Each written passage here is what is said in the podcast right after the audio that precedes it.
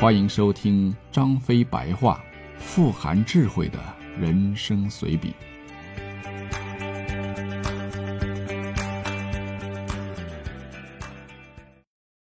第四十八回，找乐子。我总喜欢跟别人讲那个关于小草发芽的故事，因为总有人问我为什么脾气如此暴躁，可几乎没有人听完以后能明白我的意思。或许是我的表达能力太差了吧。有时候我搞不懂人活在这个世上的意义，更搞不懂人和人之间的关系。比如大哥和二哥。军师说：“子非鱼，安知鱼之乐？”可是大哥又说：“子非我，安知我不知鱼之乐？”我既不是鱼，也不是大哥，因此我不知道什么乐不乐的。我只知道，当第三碗酒还剩三分之一的时候。我仿佛成了仙。人活在这个世界上的目的啊，就是寻找乐趣。子龙对我说：“可乐趣在哪儿呢？除了喝酒，我到哪儿去找乐趣呢？”我看着子龙不辞辛苦的去山上采野花，准备送给他新泡的妞。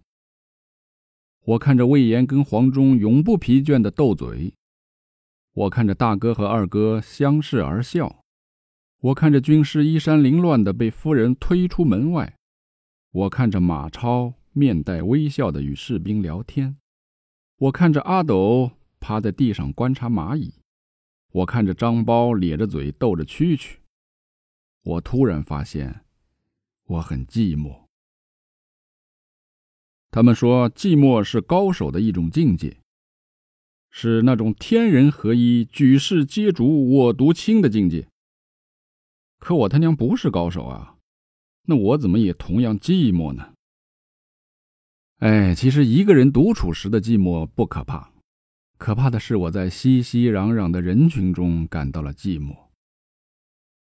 我信步来到街上，漫无目的的走着，不知不觉出了城，又走了一会儿吧，看到前面有一座独木桥。我发现桥中间站了两个人。一个背着一捆柴，腰里别着把斧子，看起来是个樵夫；另一个呢，则挑着一副担子，看起来像是个挑夫。两个人就那么面对面站着，一动不动，谁也不让谁。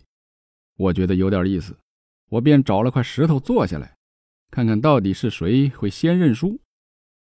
一炷香的时间都过去了，两个人的脸上都见汗了。又过了一炷香。这俩人的身子都有点摇晃了，但是就是谁也不让谁。正在这时呢，突然一个人一路小跑的赶过来，冲那个樵夫喊道：“二郎，快回家，你媳妇儿生了。”那樵夫听完以后，身子没动，嘴上说道：“不行啊，爹，我眼看就要赢了。”却见刚才跑来的那个人走到樵夫后边，说：“来来来来来。”把柴给我，我替你背着继续啊！你赶紧回家看孩子去。这时，那头的挑夫发话了：“慢着，这不公平！你你等着，我也回家叫我爹去。”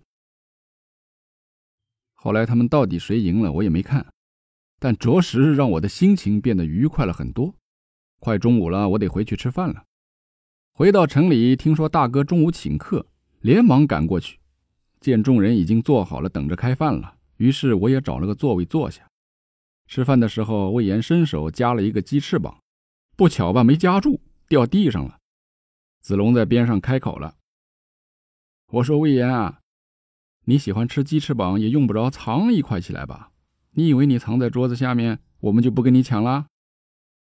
魏延愣了一下，居然反应奇快：“你没看我用脚轻轻踩着呢？”你们抢不去的，嘿嘿。于是满桌的人一起哈哈大笑。从饭桌上下来，我突然发现我的心情好的要命，于是明白生活中总有一些乐趣等你去发现嘛。你不可能每时每刻都快乐，但你可以努力把自己的心情调节到最接近快乐的那种状态。